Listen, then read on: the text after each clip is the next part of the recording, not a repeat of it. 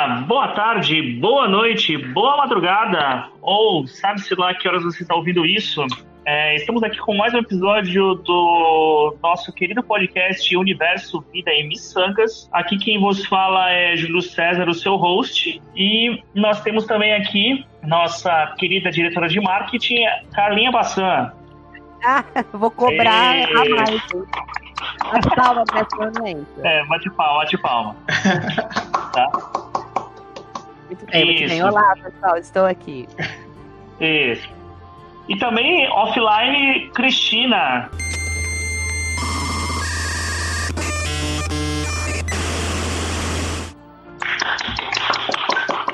Cristina está superbadíssima com os problemas da educação nacional, mas a qualquer momento ela deve estar é, presente. E aqui nós temos um convidado especial hoje, tá?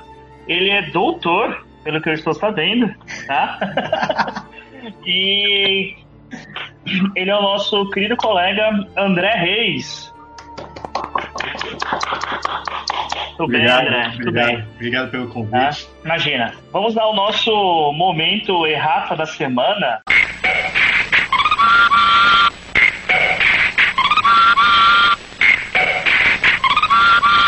Nessa última semana aqui, a gente recebeu alguns comentários sobre o último programa é, que pediam para falar sobre liberalismo político e liberalismo econômico, né? Ou, teve algumas algumas pequenas discussões, mas acho que é, ficou tudo ficou tudo bem muito claro, eu acho. Certo, Carla? Eu acho que foi show, não causou tantas polêmicas quanto eu esperava. Provavelmente a internet dos anarcos capitalistas saiu do ar.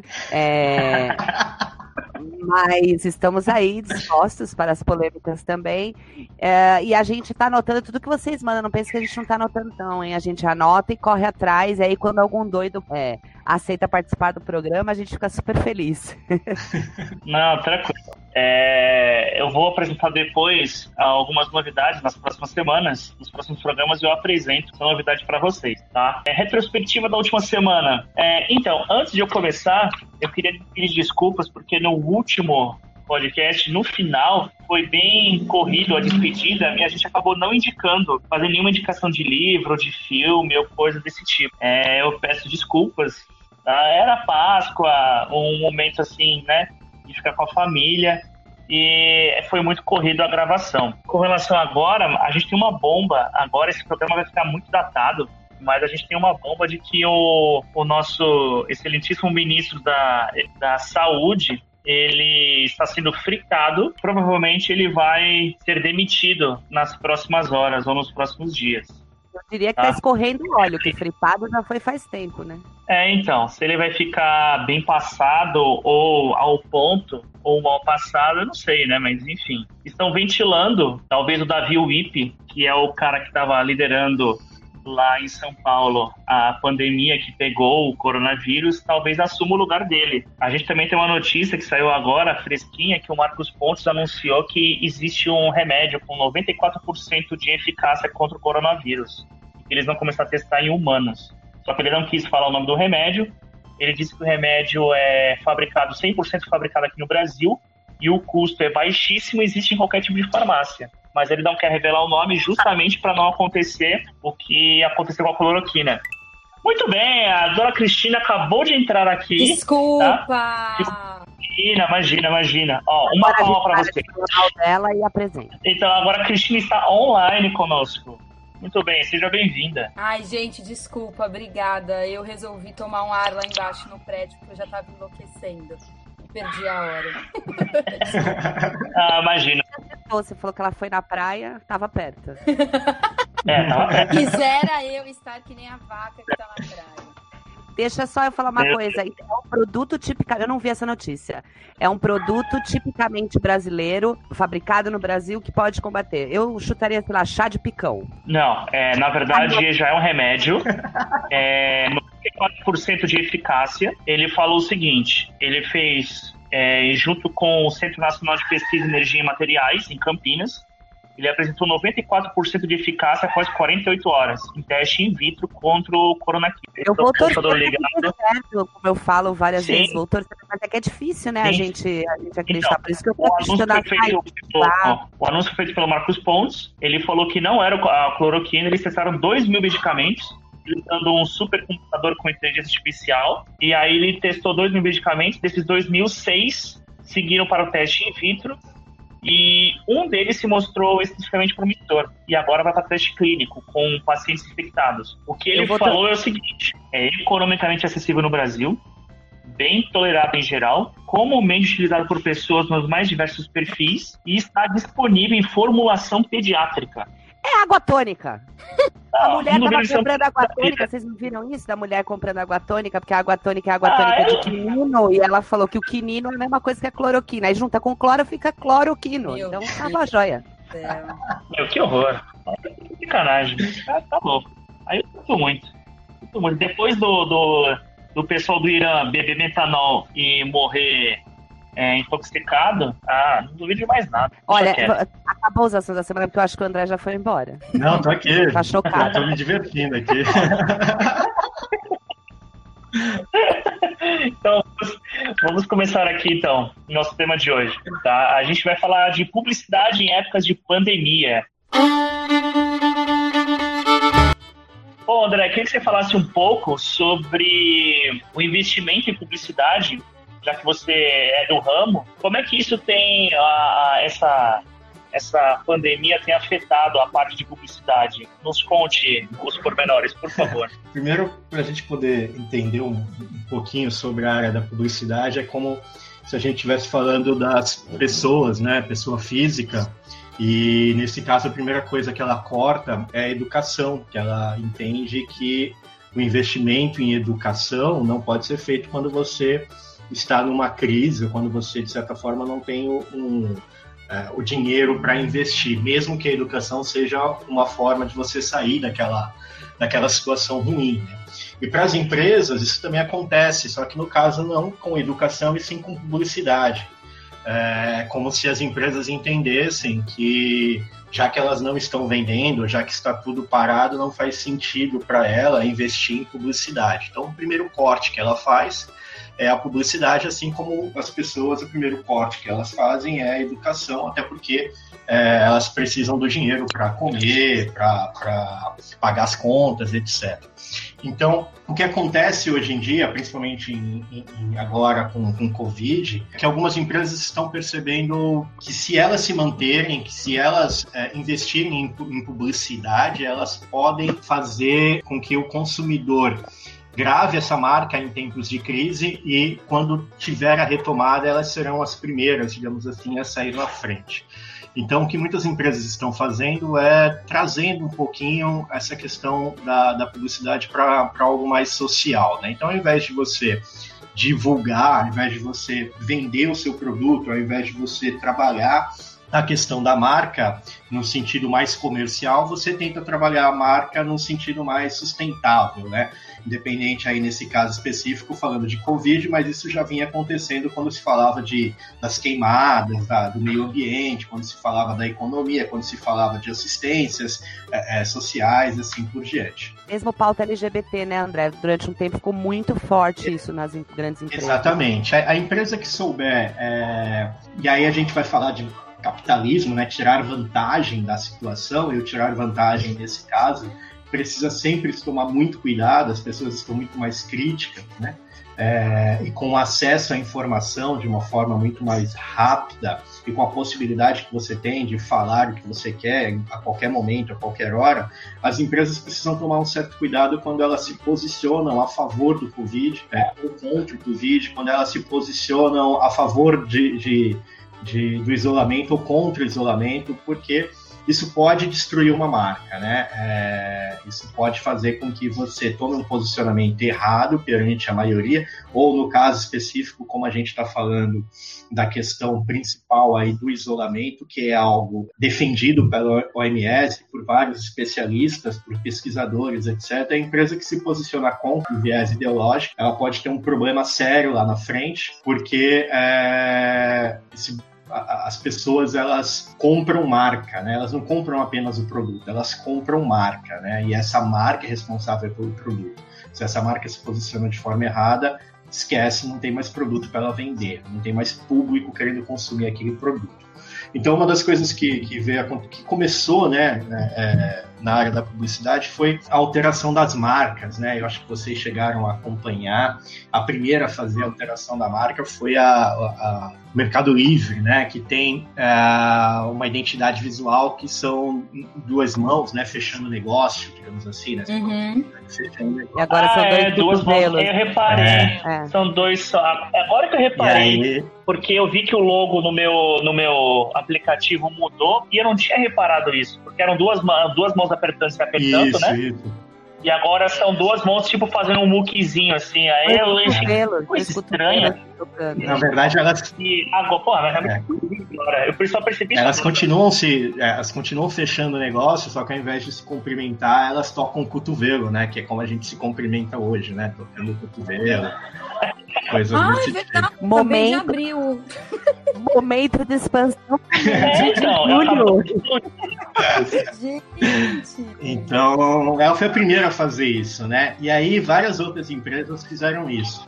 Por exemplo, é, recentemente, a maioria das empresas é, alemãs, né, ou a grande maioria das marcas grandes, as multinacionais alemãs, elas estão trabalhando muito essa questão da, da propaganda a favor do isolamento, né? A propaganda a favor desse distanciamento. E a Volkswagen e a Audi, que já tinham alterado as suas marcas recentemente, a Volkswagen tornou a marca um pouco mais flat, né? Flat é quando a gente trabalha sem muitos detalhes a marca. Eles também distanciaram, né? Então o V e o W foram distanciados dentro da marca da Volkswagen e os anéis da Audi, que mostra essa ideia de fusão entre várias marcas, também foram distanciados. Então muitas empresas começaram a brincar com a sua identidade visual para mostrar essa ideia de distanciamento, né? Então a, a própria Volkswagen falou que tradicionalmente eles estão juntos nessa crise e apoiam a, a, esse isolamento. Então, eles estão convencidos de que juntos vão encontrar caminhos e soluções, etc., mas que você precisa ficar seguro e manter essa distância. Então, é, as empresas de, de, de carro sofreram muito, vários, vários lançamentos foram adiados, é, várias fábricas foram fechadas. Então, como é que eu posso trabalhar para, neste momento de crise, eu continuar presente na mente do consumidor. Então, eu utilizo uma mensagem positiva, né? Eu trabalho essa mensagem positiva a favor da marca para que você possa relacionar a ideia de ajuda, a ideia da importância é, social e etc., a uma empresa. E aí, nesse caso, esquece que a empresa está fazendo isso porque ela quer vender. Nesse momento, as marcas estão trabalhando isso. Tem, tem, é, é sim, né? Ela quer vender, ela quer manter é, ficar na sua cabeça, ela quer fazer com que depois na retomada você fale assim, cara, se lembra da Volkswagen, se lembra da Audi, é, é comercial, mas é um lado importante, né? É, é como trabalhar essa questão é, no momento de crise, é, fazendo com que a marca ganhe destaque no momento onde ninguém ganha destaque, a não ser as notícias sobre o Covid. Extremamente esperto isso, porque imagina, se o André não tivesse comentado, eu jamais ia prestar atenção no negocinho da Mercado Livre. Gente. Uma regra que a gente até ensina na, nos cursos de profissionalizantes de responsabilidade social. Isso já é uma pauta da empresa, não é mais uma coisa separada que ela só tem que tomar proveito. Isso já é obrigatório, tá? Então a empresa ela tem que ter na, na, sua gestão alguém responsável por responsabilidade social. E aí vai desde sustentabilidade, de, por exemplo, dar emprego para as pessoas que estão em torno, de fazer alguma coisa para aquela comunidade onde a empresa se estabelece, até estar, no caso de uma pandemia, alinhado aquilo que vai ser melhor para a comunidade, para a população em geral. Então, assim, não é nenhuma caridade, isso é pautado. Exatamente. Eles pagam multas por não fazer, e não é só a visibilidade que é mal, mal vista, vamos dizer assim. Foi péssima essa construção de frase, mas acho que vocês entenderam. Uhum. Pra gente, às vezes, choca um pouco, no sentido positivo, não é nem choca de, ah, é, que bonito que eles estão fazendo. É nesse sentido que eu tô falando, né? E também choca por parecer uma esperteza, mas é, é, é meio que lei, tá? Eles têm que estar envolvidos nisso. O problema é que a maneira como eles se envolvem, porque muitos deles se envolvem é, como eu vou dar um, eu não vou falar a marca, mas pra, assim, a gente não tem dinheiro para processo, o podcast é pobrinha, mas uma marca que está aí fazendo esse, essas campanhas super uh, bem colocadas de, de, de, responsabilidade social, mas que por trás é um banco, tá? Que está doando dinheiro para a fundação que é dele mesmo. Então, é, parece que não está alinhado o discurso com a atitude. E... E, e aí eu queria aproveitar, André, para você falar mais o que, qual que é a tua área, né? Porque a gente conhece, a gente sabe que você é, o que, que você faz, no que, que a gente te apresenta como doutor, sabe no que você doutorou, mas você não é só uma publicidade, né? É, então aproveita aí para falar o que, que Aproveita, meu querido, vende o seu peixe ah, aqui, vou... faz a sua publicidade com um som triste de fundo que a gente vai colocar numa propaganda de pandemia. então eu vou falar, vou aproveitar esse momento para falar que eu fui mentorado pelo Olavo de Carvalho. Não, brincadeira, tô zoando. É, eu... eu sou formado em publicidade, né? em 2004 eu me formei em publicidade e acabei me especializando na parte de, de design, né? Então, eu sou designer de. Posso falar de, de, de, formação, apesar de ter feito graduação em publicidade, toda a minha área acadêmica, especialização, mestrado e doutorado, foi voltado para a área de design. Inclusive, publiquei um livro também sobre, sobre design no ano retrasado. E tem uma coisa importante do que você falou, Carlinha, é que a gente, na, na área de publicidade, a gente chama isso de propósito de marca, né? Então a marca ela tem o seu posicionamento, que é exatamente aquilo que ela, para quem ela quer vender, o que ela quer vender, da forma como ela se posiciona no mercado. E hoje a gente tem o propósito de marca, porque as marcas perceberam o quanto é importante é, elas trabalharem é, o entorno, trabalharem a favor das pessoas. E isso não é caridade, porque se mais pessoas tiverem condições para consumir, melhor é para a marca, né? Então, isso é, é, é uma questão de ele entender de que ele não mais só vende o produto. Se ele conseguir fazer a diferença, mais pessoas no futuro poderão consumir aquele produto. E aí, dentro desse propósito de marca, tem muitas empresas é, que estão trabalhando a, questão da sustentabilidade, né? a questão social, a questão ambiental, a questão econômica. É, e essa essa é a melhor oportunidade para que essas empresas que já possuem um propósito aparecerem com esse propósito. Só que, assim como você falou do banco, é, precisa tomar muito cuidado.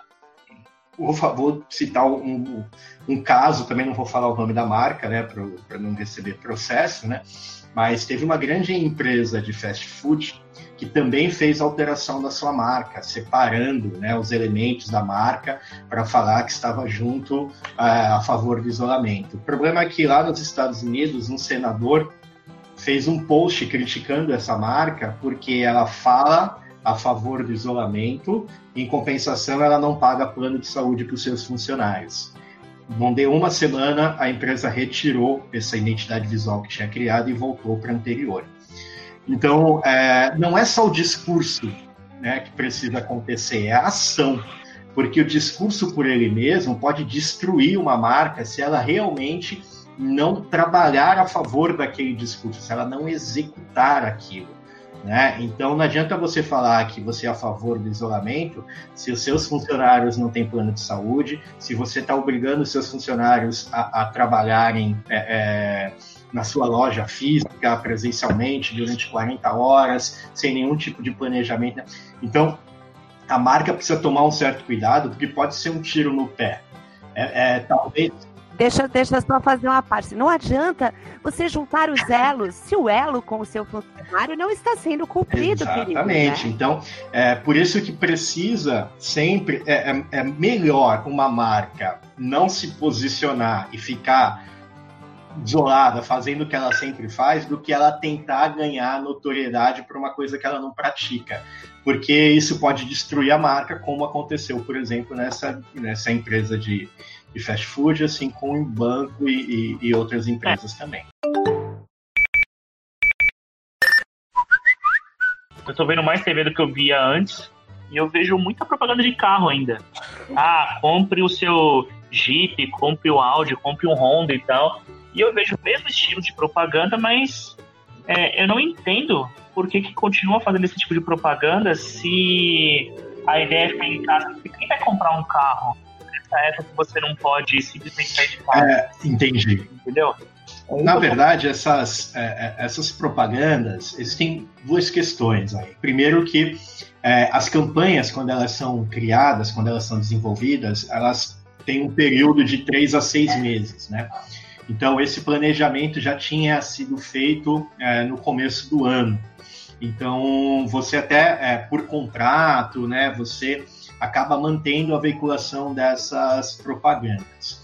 Segundo que as próprias agências de publicidade também estão com dificuldade de fazerem novas campanhas, né? Até porque está tudo parado, então fica muito difícil você também desenvolver e criar é, é, novas peças publicitárias que tenham mais relação. Então, o que acaba acontecendo é as, as propagandas, as, as, a publicidade que já tinha sido é, desenvolvida, ela acaba se repetindo porque existe aí um um contrato com as, com as emissoras, né, que por campanha de seis meses, porque dentro da área da publicidade a gente tem um, faz um planejamento de mídia de seis meses a, a, um ano, né? Isso vai depender muito da campanha, tem campanha de três meses, por exemplo.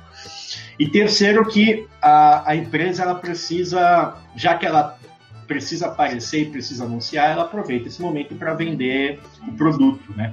Que mesmo que as pessoas não estejam comprando carro agora, as pessoas vão gravar aquela informação. E aí, em um determinado momento, ela vai consumir. A gente sempre fala na propaganda, principalmente a, a propaganda de televisão, que não é porque você assistiu uma propaganda que você vai comprar um produto. Porque imagine passando uma propaganda, por exemplo, de, de chocolate, você fala, nossa, vou sair agora para comprar chocolate. Ninguém faz isso. Então, eu faço. Geralmente a propaganda ela tem como objetivo fazer com que você grave aquela informação para que no momento da compra, né, a gente costuma falar em publicidade que 90% da decisão de uma compra acontece no espaço da compra, né? Numa gôndola de supermercado, no balcão de uma loja. Então, é, é ali que você decide comprar alguma coisa. E a decisão, ela acontece quando você gravou uma determinada informação por meio de uma campanha, de uma publicidade que você assistiu. Fica no teu Exatamente. subconsciente e vai agir Exatamente. na hora do ato. Ah. Então, por isso que é importante você fazer essa propaganda na TV, e aí você continuar essa propaganda no ponto de venda, porque em um determinado momento a pessoa vai olhar para aquela marca no ponto de venda, olhar para a embalagem, vai, vai lembrar da propaganda e vai consumir o produto.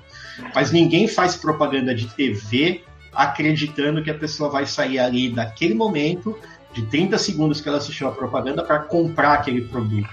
É, acontece. Eu ia, gente, comprar um áudio não fui por causa da, do isolamento. Entendi.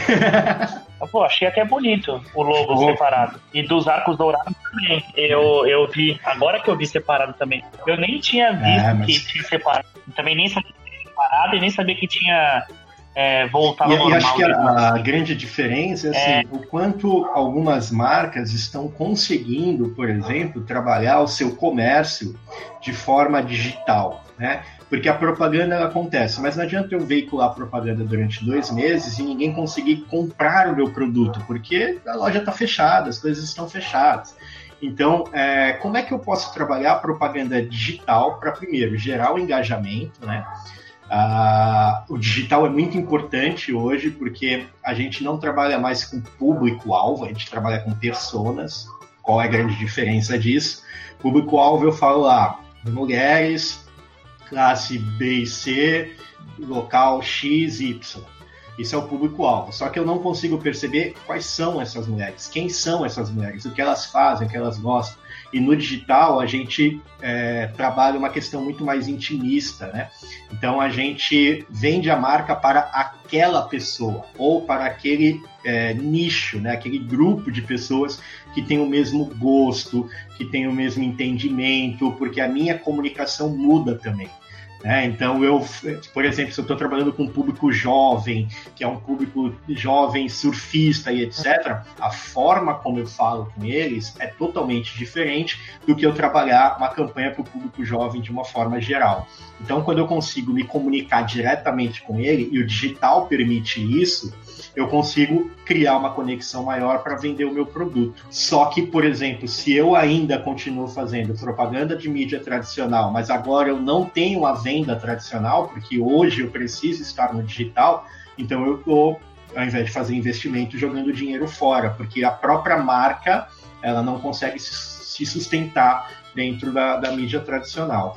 Então eu vejo, por exemplo, a gente fala em tempos de crise, né? Mas quais são as empresas que estão é, é, ganhando dinheiro, crescendo? Será que tem alguém ganhando dinheiro? Será que tem alguém crescendo mesmo? Então, é, tem alguém tem, ganhando dinheiro muita nisso? Muita gente. Muita Tem? gente. Muita gente? Todas as empresas, e aí eu vou citar, por exemplo, algumas empresas americanas, que são empresas que têm ação na bolsa. Mas produtos de, limpe, de limpeza, como Lysol ou Clorox, que vende muito é, é, nos Estados Unidos, tiveram um aumento de 750% nas menções. Caramba! Não, não na venda nossa. É porque ele é Minha é primo nossa, da cloroquina. Mas não na venda, tá? Nas menções diárias. O que, que são menções diárias? Pessoas falando sobre aquele produto ou é, falando daquela Sim. marca. Então, 750% de aumento em pessoas falando sobre a marca ou falando sobre o produto é extremamente importante para que essa marca se mantenha pós-Covid presente na mente das pessoas e vendendo ainda mais. Isso não quer dizer que ela não esteja vendendo. Ela... Por exemplo, sabe as empresas coisa? que estão mais ganhando dinheiro? Aquelas que conseguiram se adaptar ao mundo digital. Um exemplo clássico disso, Netflix prevê mais de 7,5 é, milhões de assinantes novos nos próximos dois meses. Eles só precisam aumentar a quantidade. É, e a senhora Disney de filmes novos, né? Porque já também, também. Mas, é, por exemplo, o Zoom, é. que é uma ferramenta digital de, de videoconferência, ela. Usamos é, muito, usamos ela, muito. Por exemplo, percebeu que houve um aumento é, na sua receita de 78%. Ela teve um aumento de 47% em um único mês. Empresas, por exemplo, como o iFood, o iFood teve um crescimento, não só o iFood, mas todas as outras empresas de delivery, né, tiveram um crescimento substancial, é, é, ao ponto de muitas vezes eles não terem, é, não conseguirem dar conta da demanda de, entre, de, de entregas. Né? A, a 3M, que fabrica produtos de proteção, máscaras, etc., teve um crescimento gigantesco. A gente está falando aí por volta de 35 milhões de máscaras só nos Estados Unidos, né, é, para serem produzidas para poder suportar aí a demanda. Então tem muita empresa realmente que ganhou dinheiro com isso e vou falar sobre uma empresa que talvez seja aquela que a gente fala que foi a mais afetada por tudo isso. E na verdade ela não foi tão afetada comercialmente assim, mas talvez a imagem dela. A Corona, cerveja. Nossa, Cara, não tem uma marca hoje que está mais desesperada do que a Corona, porque ela é associada à doença, né? Então. Ah, mas o, o, brasileiro, ele é tão sarrista que ele ia falar assim: ah, me dá aqui, deixa eu me matar agora. Vai, vai tomar uma corona. Mas a corona, ela teve uma. É. De certa forma, assim, o um entendimento de que houve sim um, uma imagem ruim, né, é, com tudo isso que está acontecendo. Então, foi prejudicial com relação à marca, com relação à imagem da marca, mesmo de certa forma a gente sabe que não tem relação nenhuma da doença com a cerveja, né, mas o mesmo nome. Só que, compensação, ela teve um incremento de 5% nas vendas. Isso no começo do Covid. Hoje. Já que é para pegar corona, vamos pegar essa. E hoje, ela, assim como todas as outras empresas, elas tiveram uma queda né? Mas ah, no caso, por exemplo, de bebida alcoólica, essa queda se faz, no caso de bebida alcoólica e de cerveja, porque elas estão muito associadas a sair, né? Então, praia, noite, balada, etc, etc, etc, e ninguém mais consegue fazer isso. Mas ela teve um aumento, mesmo com essa associação da doença com a marca, ela teve um aumento de 5% nos primeiros meses. Então é, é, legal a gente perceber isso, que as marcas é, e, e, no caso, a Corona vem fazendo um trabalho para tentar desassociar, para tentar é, criar uma imagem menos ruim, né? É, que é bem difícil. E fica imaginando a agência de publicidade da cerveja deve estar tá doida, maluca, porque é bem difícil, e fora a quantidade de memes que surgiram por causa disso, né? Nossa, eu, tenho uma, eu tenho uma colocação aqui para fazer. Primeiro que esse, esse cachorrinho que eu não sei se é do Júlio, ele já faz parte do podcast da gente, né? Um comentarista que faz tradução para os cães. Fiquem tranquilos, ele só está fazendo a tradução simultânea. E segundo, André, duas coisas assim. Eu costumo falar para os alunos que quando o pessoal vai entrevistar pobre, que sofreu, sei lá, um incêndio na favela, ele nunca pergunta por que, que o senhor acha que isso acontece, o senhor acha que falta é, as empresas de luz, sei lá, vir aqui e tal. Ele sempre pergunta o que, que você está sentindo. Né? Como se o pobre não fosse capaz de elaborar uma ideia e só falar do seu próprio sentimento. E aí, nessa época, a gente vê muito a exploração do sentimento. Então, as propagandas, elas são muito que afetam a sensibilidade. Uma música de fundo muito uhum. triste, com aquele ar de triste, no final tudo vai melhorar, faz aquela cara de esperança. É, e uma vez eu li num livro chamado Saída da Microsoft para Mudar o Mundo, eles fazem essas campanhas de educação pelo mundo, que ele falava que se recusava a colocar foto de crianças passando fome pelo mundo, porque ele acha que não tem que ganhar publicidade com a desgraça alheia. Então eu queria juntar essas três coisas e que você me respondesse. Essa publicidade uh, populista, vamos colocar assim, uma publicidade que toca a emoção, que às vezes você se leva, você fala, nossa, esse banco, né? Que sempre ferrou todo mundo, que cobra um desgraçado, que todo mundo tá falido por causa desse banco, mas que bonito que ele está fazendo, não é mesmo? Você acha que, que isso é, é, é uma lei para publicidade? Vai ser sempre assim? É. É, antes de responder, calma aí, deixa eu só, deixa eu só é, complementar a pergunta da Carlinha. É, quando esses, esses, tipos de empresas ele, elas começam a praticar muito é, essa questão de solidariedade, como a Carlinha acabou de falar, nossa, que banco bonzinho, né? Olha o que ele está fazendo. Isso aí, para mim, na minha opinião, não sei se vai ser a sua da Carla, isso me cheira muito oportunismo. Oportunismo que eu digo é, não no bom sentido, mas oportunismo assim. Lá na frente, é, eu vou querer uma troca de favor. Imagina, tá? eu, só, eu, eu só vejo sinceridade em Por exemplo. Então, por exemplo, não, mas não é, não tô, eu não falo nem banqueiro, tá? Eu falo, por exemplo, da Vale. Porque vem o governador do estado, vem o ministro da Saúde falando que ó, a Vale doou é, 3 é, mil é, EPIs para os é, funcionários da saúde. Pô, isso é legal, ok, bacana, eu acho isso bacana. Só que, é, qual é a, a, a, o conceito por trás disso?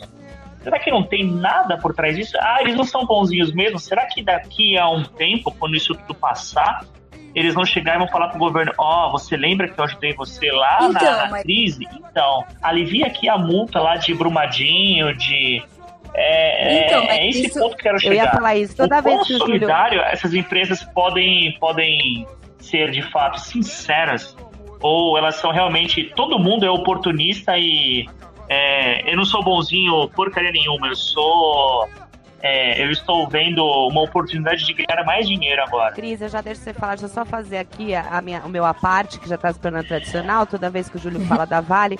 Um abraço, Mariana, um abraço. Pode falar, Cristina. A gente não precisa ir muito longe. Se a gente pensar, por exemplo, há duas semanas que o governador vai lá no tradicional meio-dia e 30, né? Fazer a é, como é que é? gente. Vai lá. Isso, a coletiva dele. Coletiva. Duas semanas atrás. Coletiva de imprensa. Ele foi lá na frente e falou assim: que ele conseguiu dinheiro de algumas empresas. Eu fiquei. Uma grana, né, para o estado de São Paulo eu fiquei pensando o que que essas empresas ganharam por dar tanto dinheiro ao estado de São Paulo. É, é então, só, deixa eu só dar um último pitaco e o André complemente isso daí para mim. Por um acaso, vocês viram hoje, quarta-feira, 15 de abril, a cesta básica que o Dória elaborou junto com uma comissão de nutricionistas do Albert Einstein para distribuir para a população carente? Você viu a, a, a a cesta básica que ele vai distribuir para as famílias carentes. Eu não vi, mas você, você falou, eu acredito em você, que tinha de tudo. Então, só faltava. Então, eu ia falar uma então. besteira, então. deixa. Eu ia falar que só, é, só olha, faltou na cesta básica o voucher O, o que ele mostrou era, era sensacional, era assim. Era arroz de 5 quilos Camil, tipo 1, era açúcar, União, era café, eu acho que aquele Três Corações, se não me engano. É, depois vocês vão me corrigir. É, tudo de primeira qualidade. Veja o é, desespero assim, do professor na quarentena, assim, pensando a cesta básica dos é, pobres. Tinha salsicha perdigão, é, produto de limpeza, tudo de primeira qualidade. Porque assim, a gente vai no mercado e a gente às vezes encontra as cestas básicas fechadinha, bonitinha, que geralmente o pessoal coloca tudo lá dentro, faz um catado. É, você tira de, as coisas de lá, você não vê coisas de, é, de marca assim. Você vê às vezes coisas de qualidade, mas você não vê coisas que realmente chamam a atenção. Mas se você pegar a cesta básica aqui, ó, é, a cesta básica do Dória é algo assim, é de encher os olhos. Júlio, a gente Realmente, de encher os olhos. Tá a cesta básica do pobre, Júlio. A gente já entendeu que o desespero do professor na quarentena é tamanho. Eu não quero nem ver essa cesta básica para não cair em pecado, mas eu acredito em você. É, ó, acabei de abrir aqui, ó. Ó, macarrão Renata, linguiça perdigão, molho queiro, arroz camil, óleo, óleo, óleo de soja soia, farinha Dona Benta, ioki. Ó, tem um qualitar aqui que eu acho que é um leite em pó qualitar. Ó, quero deu é quero, não é quero, quero é teatro. O molho faz peça ah, teatral e você cozinha. É que, vocês podem aproveitar agora e pedir um patrocínio assim. depois de todas essas marcas. É, não? Né? é. Boa. E assim, a cesta básica que eles criaram aqui é uma cesta básica, assim, de encher os olhos mesmo, literalmente falando. Eu, eu, eu invejo um negócio desse aqui, entendeu? Mas tudo bem. Não, então. Prossiga, é... André, vai. Eu nem me lembro mais da pergunta, mas vou tentar. O André, o André tá procurando é. a cesta básica nesse momento para dividir fazendo o nosso choque. Ah, a solidariedade ah, e o oportunismo. André, é a solidariedade. Ah, eu acho que assim, quando a gente fala com os alunos de publicidade, a gente sempre fala para eles que existem duas formas de você marcar né, é, o cliente, marcar o consumidor. Ou fazer rir ou fazer chorar. Todas as outras formas tornam você comum, né?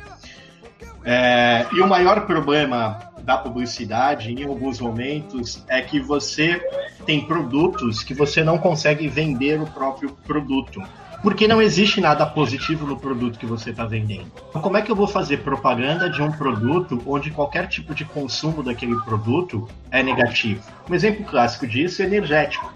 Não existe consumo de energético é, bom, que seja positivo. Qualquer gole de um energético já é prejudicial à saúde. Uhum. É, como que eu vou vender, por exemplo, fazer uma campanha publicitária falando tome energético, porque energético é maravilhoso, porque energético vai fazer bem por causa disso, disso, disso. Eu não consigo vender o produto. Né?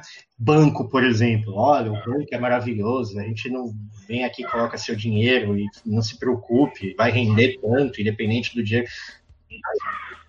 Não existe um, um, um, um produto, uma qualidade, digamos assim, que possa ser explorada para o produto que, que está sendo comercializado. Mas você precisa fazer a propaganda, porque é uma marca e, de certa forma, todo mundo precisa, no caso de banco específico, a grande maioria precisa de uma conta no banco para receber o seu salário. Né?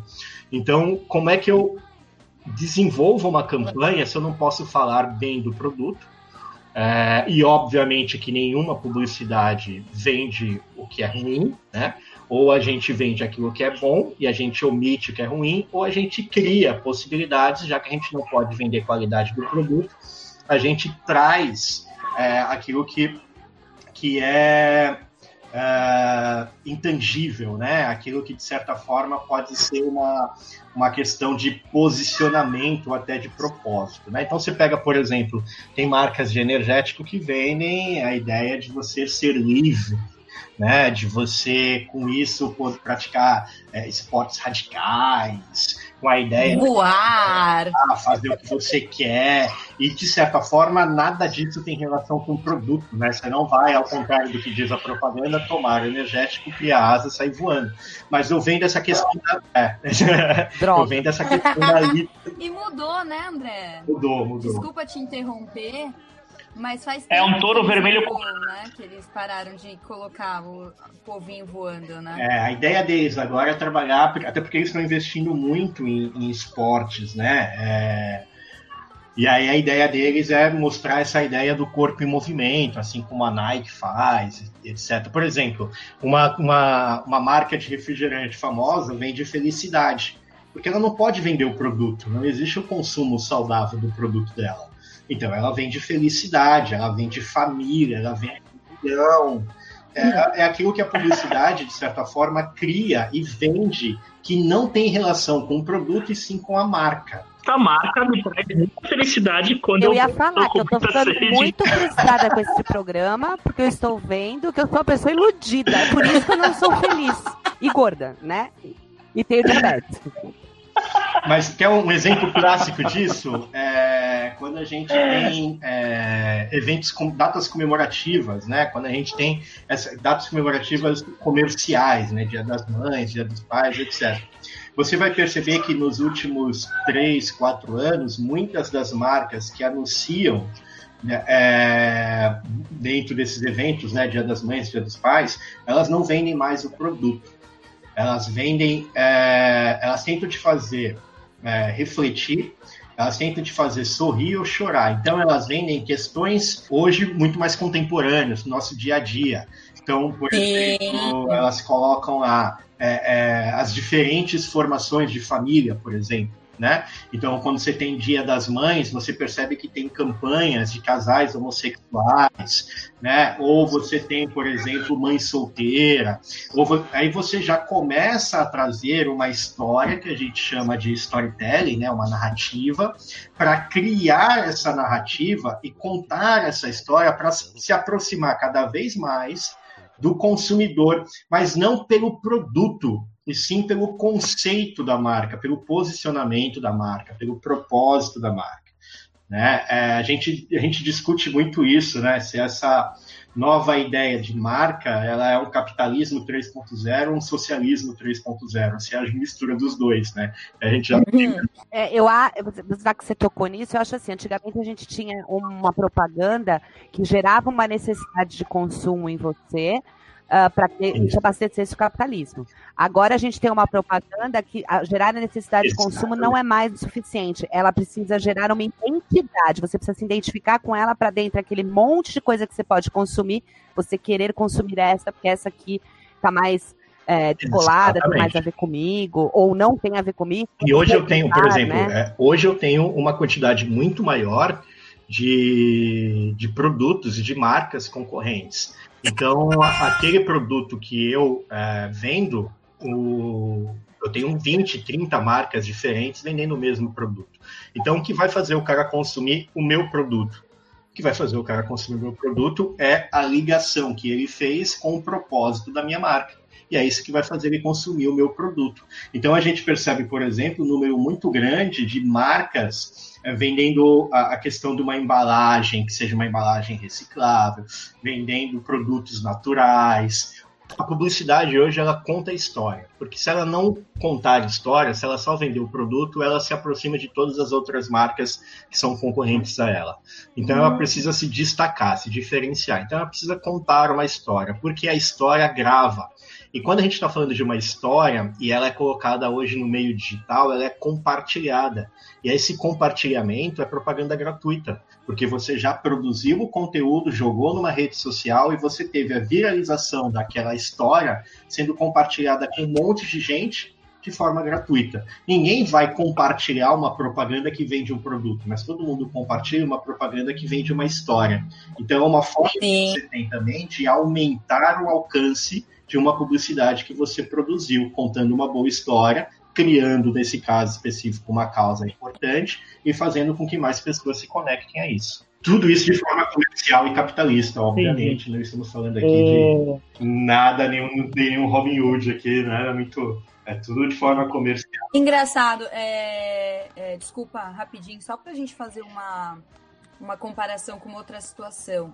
O ano passado eu passei um documentário para molecadinha do primeiro ano em ecologia, né? E a gente estava falando sobre agrotóxicos tal. E aí, essa história que você. Isso, esse contexto que você está falando é, me, me remeteu a uma situação que está nesse documentário, que é uma grande empresa de, de agrotóxicos que cresceu absurdamente no período da Segunda Guerra Mundial. Porque naquele período a quantidade de alimentos era extremamente escassa, a necessidade da produção do alimento de forma rápida era necessária, né? Uhum. E essa empresa foi ganhando espaço a tal ponto das pessoas hoje não conseguirem associar o quão mal ela faz, porque naquele período ela fez muito bem. Deixa eu aproveitar esse negócio da Cristina para entrar naquilo que, a, que o Júlio tinha te perguntado, André é, eu acho que aí já está a prova do que, que as empresas conseguem quando elas fazem alguma coisa no momento de crise. Elas conseguem a aprovação de leis que as beneficiem e elas continuem podendo uhum. trabalhar do jeito errôneo como elas trabalham, né? Então a gente tem no, uma série de, de leis que liberaram um monte de agrotóxicos que é proibido mundialmente esse ano, justamente porque empresas de agrotóxicos ou das pautas agroindustriais estavam vinculadas à, à eleição do, do presidente em questão. Então, quando o Júlio fala as marcas que estão na cesta básica, a gente não sabe de que forma foi adquirido, se ele comprou os melhores produtos ou se ele ganhou esses produtos das empresas, mas de qualquer forma, as empresas que apoiam, elas vão conseguir subsídios e leis depois para que elas possam trabalhar no mercado da maneira que elas melhor quiserem. Eu acredito que seja isso e André me, me diz aí se não, na verdade, é, Carlinha, até para acrescentar, uh, hoje em dia uh, a gente está vendo cada vez mais a participação do privado em desenvolvimento de ações públicas, né? Porque percebeu-se que o Estado está falido, não tem dinheiro e que precisa do, do das empresas privadas para poder fazer é, investimentos em infraestrutura e etc. Eu acho que a grande questão é, e o contraponto disso? Porque a gente está falando de empresas que vão querer alguma coisa em troca. É, algumas empresas têm troca marca, né? Porque a partir do momento que eu é, me engajo em uma determinada causa, eu vou ter mais pessoas compartilhando a minha marca, falando da minha marca e provavelmente lá no futuro consumindo a minha marca. Quando isso é feito desta forma, é excelente né? É utilizar a parceria público-privado em benefício do público, mas sem, de certa forma, é, é, submeter o público nas mãos do privado, né? Ao ponto de ter que ficar aprovando leis, ao ponto de ter que ficar fazendo um monte de coisa, porque houve o apoio quando uh, uh, o Estado precisava. É, mas a gente sabe que não é isso que acontece na grande parte, né? Ah, o, o, investimento do privado em, em, em, dentro do Estado requer muitas vezes a aprovação de coisas que não seriam aprovadas se, se essa parceria não acontecesse. Então, eu acho que é muito mais importante quem consome o produto, é, além de compartilhar as boas ações das empresas privadas, é, investigar o porquê que isso está acontecendo. Né? É, é, a gente teve, por exemplo, dois casos emblemáticos agora é, de duas marcas, uma delas de uma hamburgueria que foi destruída. Muita gente falou que não vai mais nessa hamburgueria e etc, porque ela pedia para a galera ir para a rua a favor do presidente, que era um absurdo, etc. Tanto que um dos sócios, né, que é o, o Luciano Huck, teve que vir a público falava que discordava do seu sócio e etc. É, essa empresa vai ter um, teve um vai ter um problema sério, né? Eu, a gente às vezes até fala assim que hoje dentro da, da, das agências existe um núcleo de gestão de crise, porque é, com a possibilidade dos empresários, dos donos, de, de você ter acesso a eles, principalmente por causa das redes sociais, a chance desses caras tirarem a máscara e falar o que eles querem é muito grande. E aí você precisa de uma agência de publicidade por trás para poder tentar é, é, quebrar um pouco uh, uh, esse, esse problema que essa fala gerou, né? Então, muitos donos, né, muitos empresários estão vivendo uma situação onde a comunicação errada, a forma como ele pensa, isso está sendo colocado, vai destruir a marca que ele criou. Em contrapartida, a gente tem outras empresas que perceberam que não é o momento de fazer isso, então até coloquei, tem um grupo de empresários que criaram aí a, a, a movimento Não Demita, pelo menos para que essas empresas grandes né, segurem aí até o mês de, de maio é, seus funcionários é, sem corte e sem fazer a demissão. A Luísa do, é, do Magalu ela, encabeçou, tem, tem, né? Acho que da CIA também essa... tá, tem o Grupo. Deixa eu só fazer uma parte aqui. Quando você então, fala em gestão de crise, eu fico imaginando o velho da, da estátua da liberdade. Que então, é, desse cara é mesmo que eu falar. Que é o Oba é o gestor de crise dele, é o, é o Goebbels, é o, o, cara que era do Hitler, porque só pode, né? É, tudo, é tudo, é tudo oba-oba pra ele. Então, o oba-oba pra ele, que é o seguinte, hoje saiu uma notícia de que ele pediu, é, como é que fala, suspensão dos contratos de 11 mil funcionários, se não me engano é, é um terço dos funcionários deles. Ele pediu suspensão tá de... Não, escutei suspensão de contrato de um milhão de funcionários, depois eu não escutei. 11 mil. Não, não foi um milhão, calma, foi 11, mil. 11 mil. Foram 11 mil funcionários que eles pediram, é, ele pediu suspensão dos contratos para fazer aquele esquema do governo. Quando o governo aprovou aquela pauta da suspensão, que o governo pagaria 70% do seguro-desemprego e a empresa só pagaria 30% do salário dos trabalhadores, ele é, é, suspendeu o contrato de todo mundo. Tendo que naquele vídeo do Oba-Oba, então, o e aí, Júlio, vamos se a gente é, retroceder um pouquinho, é, por que, que essas empresas e esses empresários fazem isso? Porque não existe ainda por parte do, do público, mudou bastante, a gente já tem uma grande quantidade de pessoas mais preocupadas com, com as causas das empresas, né? Mas é, muitas, dessas empresas fazem isso porque sabem que lá na frente cai no esquecimento a gente esqueceu que muitos sertanejos, duplas, trios, quartetos, grupos, suruba e etc., foram ao, Sena, ao Senado, foram até o presidente solicitar a retirada do, do 50% de, de desconto para estudantes. É, a gente esqueceu isso. Eles estavam fazendo live recentemente com um milhão de pessoas. O sertanejo universitário, gente. O sertanejo. É bom que se diga que é, é os caras do sertanejo universitário que foram lá fazer esse pedido para que não houvesse desconto então, eu acho shows. Que, é, e, e, assim, falta por frisar. parte do público que consome esses produtos um, um, uma crítica maior. Né? Não só assim, compartilhar o que esses caras estão fazendo de errado, mas não comprarem, entendeu? É, é, fazer com que esses caras repensem o posicionamento deles. Se não, eles vão fazer isso, vai acontecer, a gente vai compartilhar que está errado, daqui a um mês isso passa, porque outra crise vai surgir, e esses caras continuam, porque são grandes corporações, são grandes empresas, têm muito dinheiro, é muito difícil desses caras quebrarem. Olha, dica, Dica pra loja da estátua, vocês não vão sofrer em boicotar. Qualquer loja de 99 vende a mesma coisa um pouquinho mais barato, tá? Então acho que falta um pouco, falta um pouco dessa visão mais crítica do público consumidor e não uma visão crítica somente do discurso, mas da ação. A gente transfere muito, tem uma coisa bem legal que acontece atualmente com a publicidade. Por que, que a gente é, consome por exemplo, boas ações das empresas. Por que, que a gente compartilha essas boas ações das empresas? Porque a gente transfere a responsabilidade para as empresas. Então, a grande questão é: eu não quero me preocupar em comprar um produto e pesquisar antes se essa empresa faz o certo ou faz o errado. Então, eu quero já transferir essa responsabilidade para a empresa. Eu sei que ela faz o certo porque ela divulgou isso. E aí eu compro dela.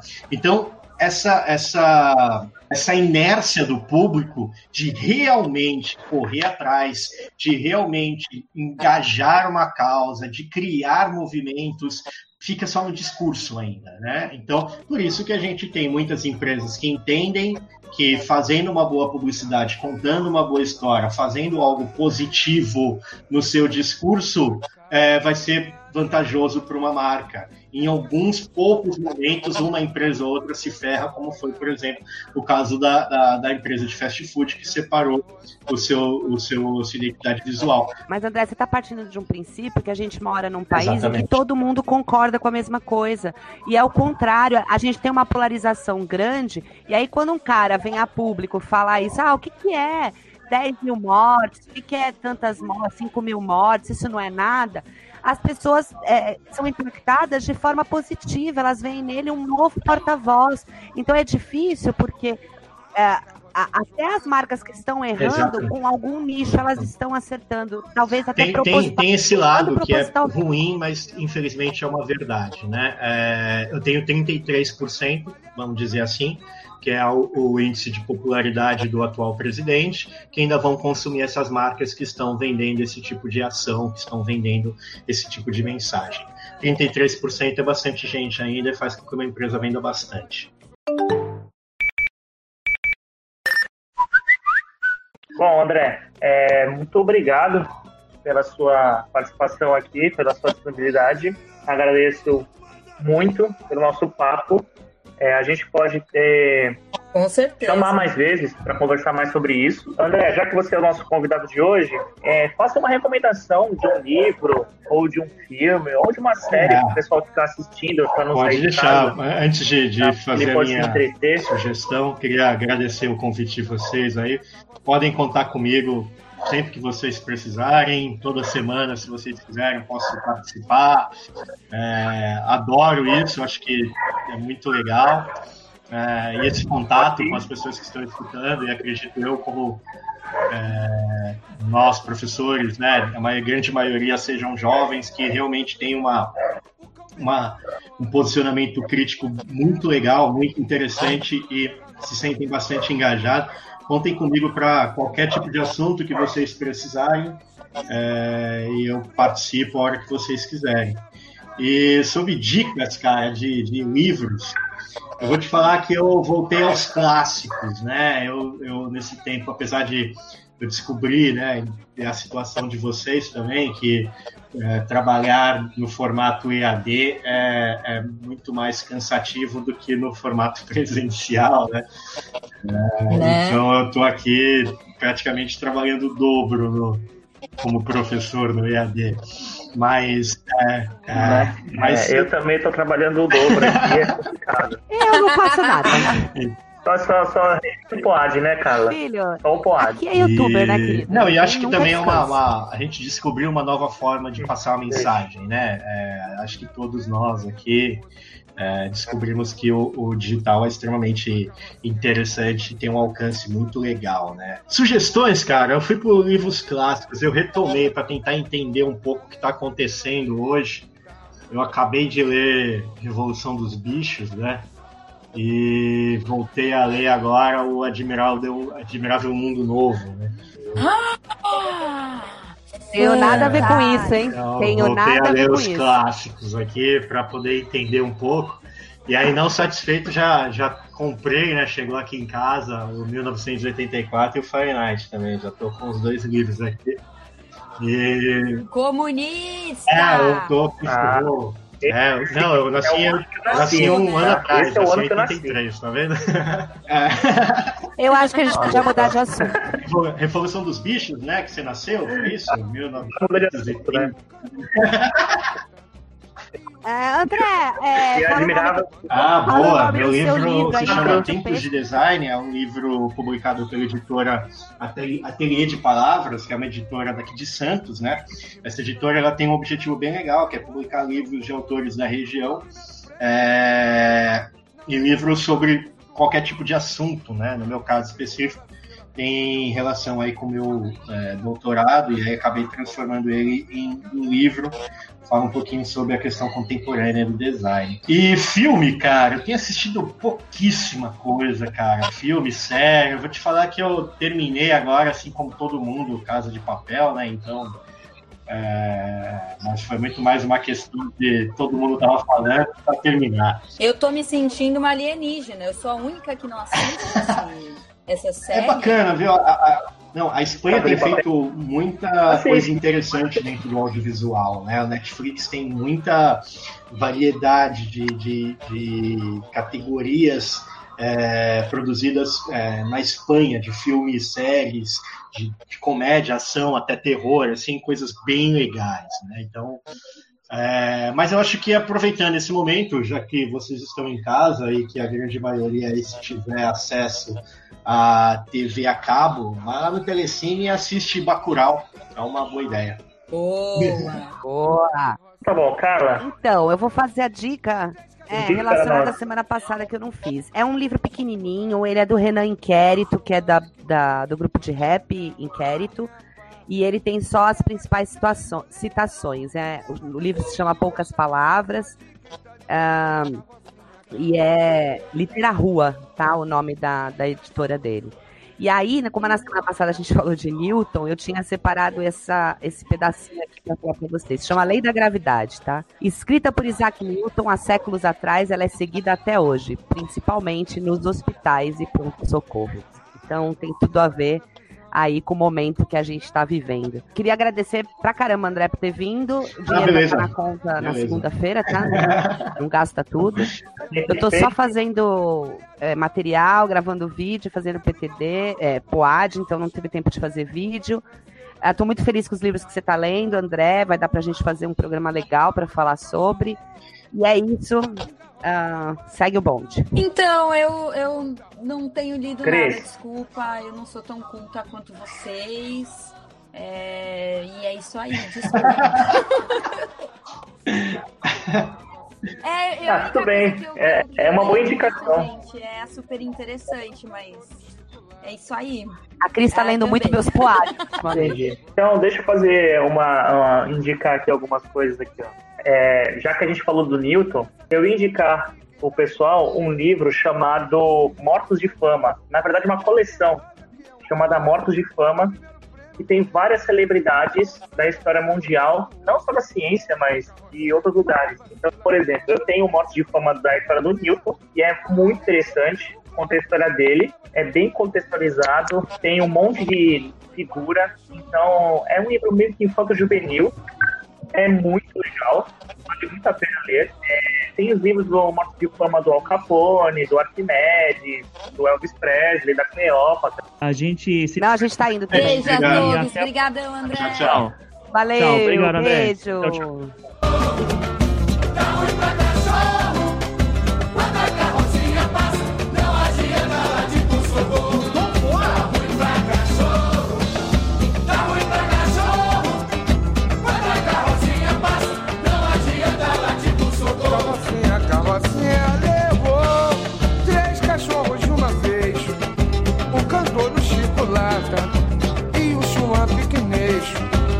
A carrocinha passa. Leva quem tá sem coleira, leva cachorro de raça, cachorro vazio quem tá de bobeira. No desfile de Miss Canil, na ovelha dengosa que é um colosso. No primeiro prêmio, tremendo almoço, na ossascaria rodízio do osso. A carroça que nunca vacila, acabou com a peça que estava tranquila. Porque o Renê mordeu o clorofila que andava de olho na leite Camila e tá ruim.